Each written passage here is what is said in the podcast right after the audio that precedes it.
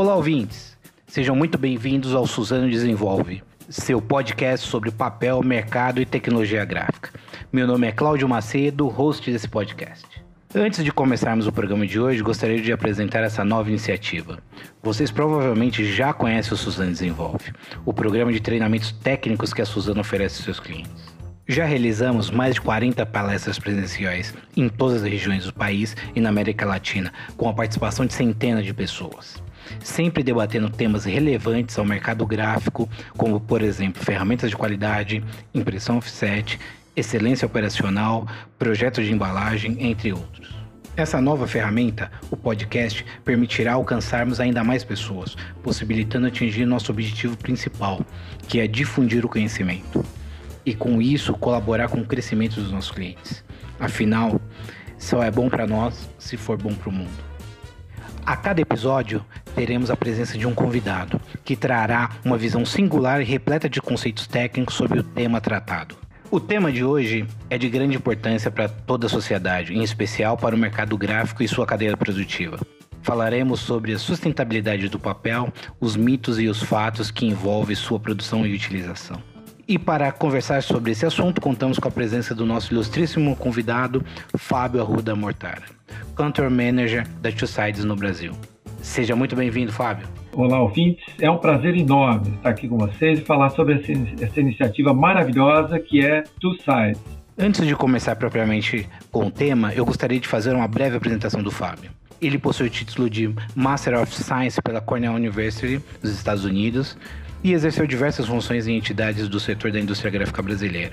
Entre elas, foi presidente da ABTG, Associação Brasileira de Tecnologia Gráfica, foi presidente da Abigraf, Associação Brasileira da Indústria Gráfica, na região São Paulo, e presidente da Abigraf Nacional. Também foi presidente do Sindigraf São Paulo e, por fim, da Colatingraf. Fábio, para começar a conversa de hoje, conta um pouco sobre a Two Sides. Gostaria de saber como essa organização foi criada e qual a sua função no mercado. O setor de produção e distribuição de papéis, com a liderança do Martin Eustace, um inglês que vinha do setor já de papéis, que criou a Two Sides para apresentar o outro lado, por isso que ele chama Two Sides, da imensa quantidade de ataques ao papel e à comunicação impressa. Então, em 2008, no Reino Unido, logo depois de, da criação já chegou a 13 países da Europa continental, depois mais um pouquinho foi para a América do Norte e depois Austrália e até Colômbia. E aí em 2014 o site chegou no Brasil e na África do Sul e agora a gente está em cinco continentes. Uma coisa que achei bem interessante no site da Two Sides é que lá encontramos material disponível sobre alguns mitos e verdades a respeito do papel. Como exemplo de mitos, temos que a produção de papel destrói florestas, ou que a comunicação impressa e o papel produzem muito lixo, e até que a comunicação eletrônica é mais ecológica. Fábio, você pode dizer de onde vêm esses mitos e quais são os impactos dessas informações no mercado gráfico e no mercado de papel? Os mitos sobre papel são inúmeros. E atualmente e anualmente, o site faz uma sondagem de mercado que indica os principais mitos a serem desfeitos com os fatos. E a gente até faz depois um, um livretinho. No caso do Brasil, a gente tem 11 mitos e fatos desfeitos. Esses mitos que, que circulam acabam gerando uma imagem distorcida do papel e das suas inúmeras utilidades e principalmente da maravilhosa pegada ambiental que o papel tem. No caso das florestas, mostramos que todo o papel fabricado no Brasil provém de florestas plantadas. Mostramos que o Brasil já atingiu 67% de reciclagem de todos os papéis usados, uma taxa que deve nos orgulhar muito, temos dados que mostram também que a comunicação digital tem uma enorme pegada ambiental, frequentemente desconhecida. Com base nesses pontos, quais ações, no seu entendimento, precisam ser tomadas pelas empresas para que as informações cheguem de forma correta à população? Essa é a coisa mais difícil, é o grande desafio. A informação correta deve ser a base de toda ação de pessoas e de empresas. Por isso, acreditamos que o primeiro passo é difundir a informação correta dentro das empresas do setor para então difundir para toda a sociedade. Com relação ao público em geral, tivemos em 2019 mais de 30 milhões de impactos relacionados aos conteúdos de Tussai, para os mais variados públicos em todo o país. Precisamos multiplicar ainda muito esse número. Entre os consumidores em geral, formadores de opinião, educadores, gerações Y, Z, millennials, compradores de embalagens. Tem muito o que fazer.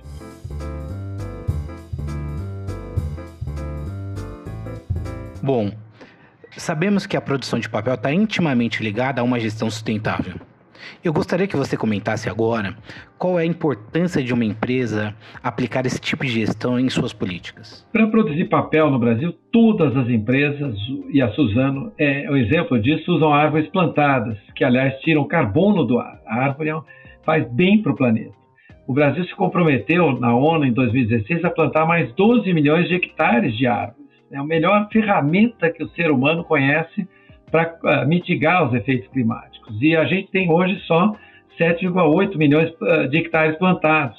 Uh, e isso mostra o potencial que existe né, de fazer bem para o planeta. O papel que vem da celulose, que vem das árvores plantadas, é talvez o produto mais nobre dessas árvores pois o papel embala, o papel educa, o papel leva cultura, o papel leva lazer, aprendizagem de forma eficiente e ainda tem essa pegada ambiental maravilhosa. Fábio, trazendo mais para a prática, você poderia dar mais dados sobre o processo de reflorestamento aqui no Brasil? Então, o Brasil tem esses 7 milhões, uh, 7,8 milhões de hectares plantados de eucaliptos e pinos, mas principalmente eucaliptos, para fazer papel e muitas outras coisas. Desses 7,8 milhões de hectares, 2,8 milhões de hectares vão para a fabricação de celulose e papel. Uh, nenhum outro país produz tantas toneladas, é outra coisa maravilhosa do Brasil, por, de toneladas de celulose por hectare de árvores plantadas, seja de pinos ou eucaliptos, no mundo. É um fator competitivo muito forte que o Brasil tem. Um outro mito é que o reflorestamento pode prejudicar o ecossistema, mas na verdade sabemos que o reflorestamento contribui muito para a recuperação de áreas degradadas, atuando tanto no solo quanto na biodiversidade. Comenta um pouco para nós sobre essa questão, Fábio. É verdade. Se não fosse assim, o planeta todo não estava procurando preservar florestas e plantar mais florestas. Eu lembro de novo aquele compromisso nosso do Brasil de plantar 12 milhões de hectares. A árvore é o melhor mecanismo à disposição do ser humano para mitigar as mudanças climáticas. Além do mais, normalmente as árvores para produzir papel são plantadas em áreas degradadas, ajudam a conservar o solo e essas áreas são utilizadas de forma contínua por décadas. Como as empresas de celulose e papel ainda conservam mais ou menos 70% das áreas plantadas em matas nativas, você tem uma combinação perfeita sem igual no planeta inteiro, que é a, a, árvore plantada, as florestas plantadas e a mata conservada, 70% da área, mais de 5 milhões de hectares conservados pelas empresas que produzem celulose e papel no Brasil, para a preservação da biodiversidade e do solo. Aproveitando a deixa, já que estamos falando sobre recuperação de áreas degradadas, mas agora partindo especificamente para o plantio do eucalipto, existe um mito de que essa espécie consome muita água e assim promove o ressecamento do solo. Tendo em vista os dados que você apresentou na resposta anterior, percebemos que não é bem assim. Então, para a gente desmistificar de vez esse mito, eu gostaria que você apontasse quais são os benefícios do eucalipto para o meio ambiente. O eucalipto plantado de forma correta e seguindo as normas do Código Florestal, como as empresas fazem no Brasil, sequestra carbono, como já vimos, ou seja, faz muito bem para o meio ambiente e não degrada o solo e não consome muita água. Tanto é que muitas vezes a, a mesma terra produz várias safras de eucaliptos, são colhidos e depois produz uma segunda safra. Se não for produzir mais, tem um replantio naquela mesma terra. O eucalipto consome menos água, por exemplo, por quilo produzido do que o arroz ou milho. O, o eucalipto consome 350 litros de água para cada quilo de, de massa uh, de eucalipto produzida, né, que vai produzir celulose depois, contra 1.750 quilos uh, de água, de, de, litros de água para cada quilo de milho produzido e 2.497 litros de água para cada quilo de arroz. Ou seja, o eucalipto consome muito pouquinho comparado, por exemplo, com milho e com arroz. Não, eu digo, nem colocamos a carne. Se fosse a carne, esse, esse número é, é, é muito maior.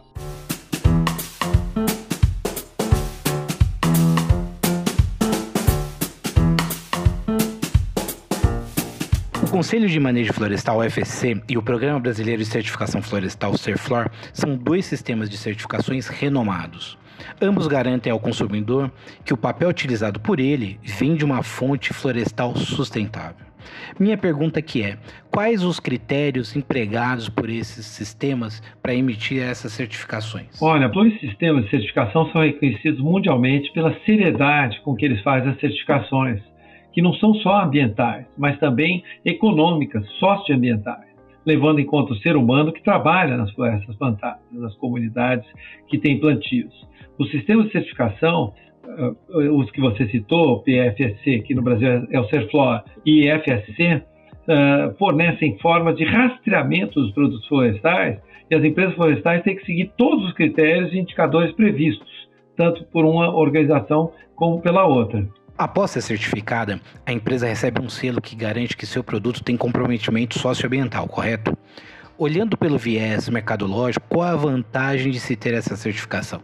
a grande vantagem da certificação é, é poder garantir ao mercado consumidor de produtos de base florestal, e o papel é um produto de base florestal, a certeza de que o plantio, o manejo, a colheita das árvores foram feitas sempre dentro dos mais rigorosos padrões especificados pelas uh, empresas certificadoras.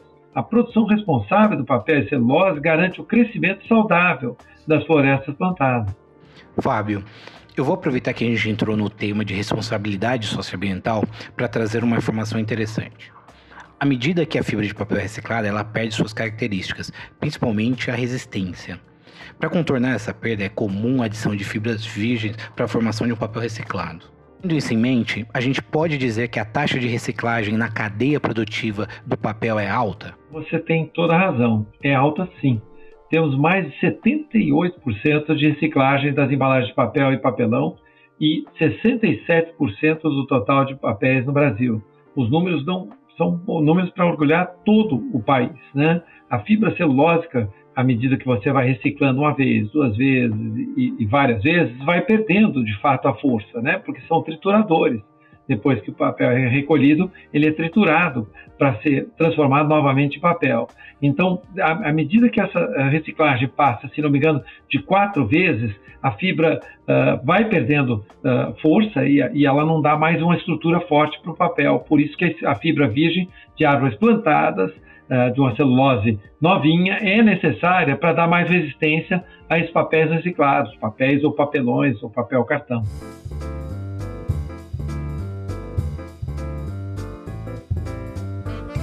Mensagens como não use papel, seja verde e salve as árvores são frases de efeito bastante utilizadas atualmente.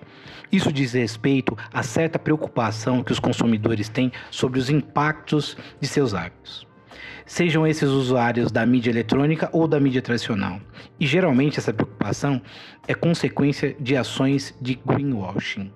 Por isso eu gostaria que você explicasse para o ouvinte o que vem a ser o greenwashing e se de fato a comunicação eletrônica é mais ecológica do que a comunicação impressa. Essa palavra greenwashing, né, parece um palavrão, né, que vem do inglês, quer dizer ao pé da letra lavar com verde, né? Greenwashing. Ou seja, é a maquiagem verde, é o uso de informações equivocadas e falsas e às vezes até maldosas sobre o papel para encobrir outros interesses ou objetivos que não sejam o meio ambiente.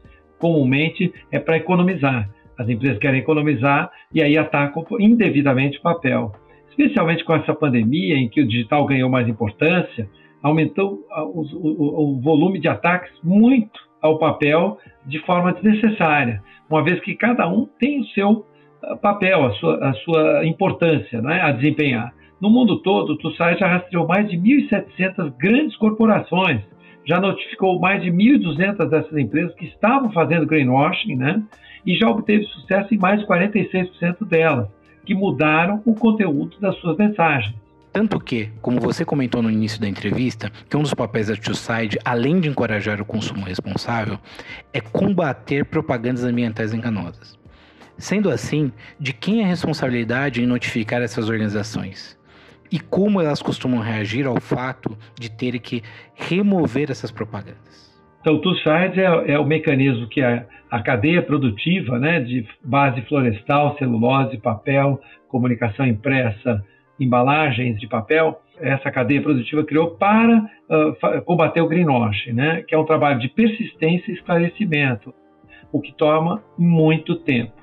Essas grandes corporações, ou às vezes mesmo pequenas empresas, aquele rodapé de e-mail, pense antes de imprimir, demoram para entender o, o que a, os nossos argumentos, que são todos fundamentados, absolutamente fundamentados, e uh, ainda que, reagem, que reajam bem à nossa primeira abordagem, demoram muitas vezes um tempo para mudar os seus conteúdos. Né? Tem uma resistência, mudar o site, mudar um blog, mudar uma mensagem que vai no rodapé de e-mail. Né? E essas, uh, uh, de qualquer jeito, esse trabalho a gente faz com muita persistência e vai até o final insistindo que as, que as empresas revejam os conteúdos, eh, em geral, equivocados sobre o papel. Bom, pessoal, chegamos ao final do nosso primeiro bate-papo sobre mitos e fatos a respeito do papel. Tivemos uma conversa esclarecedora com o nosso convidado, Fábio Arruda Mortara, Country Manager da Two Sides no Brasil. Agradecemos ao Fábio por ter compartilhado um pouco do seu conhecimento e expertise sobre o assunto. Muito obrigado pela oportunidade e vamos promover as verdades sobre o papel, que tem uma maravilhosa história ambiental para contar. A conversa com o Fábio não terminou. Ainda temos muitos assuntos para discutir, por isso já fica o convite para você que está nos escutando agora para acompanhar a segunda parte dessa entrevista. Eu sou o Cláudio Macedo e assim encerramos esse primeiro episódio do podcast Suzano Desenvolve seu podcast sobre papel, mercado e tecnologia gráfica. Até mais!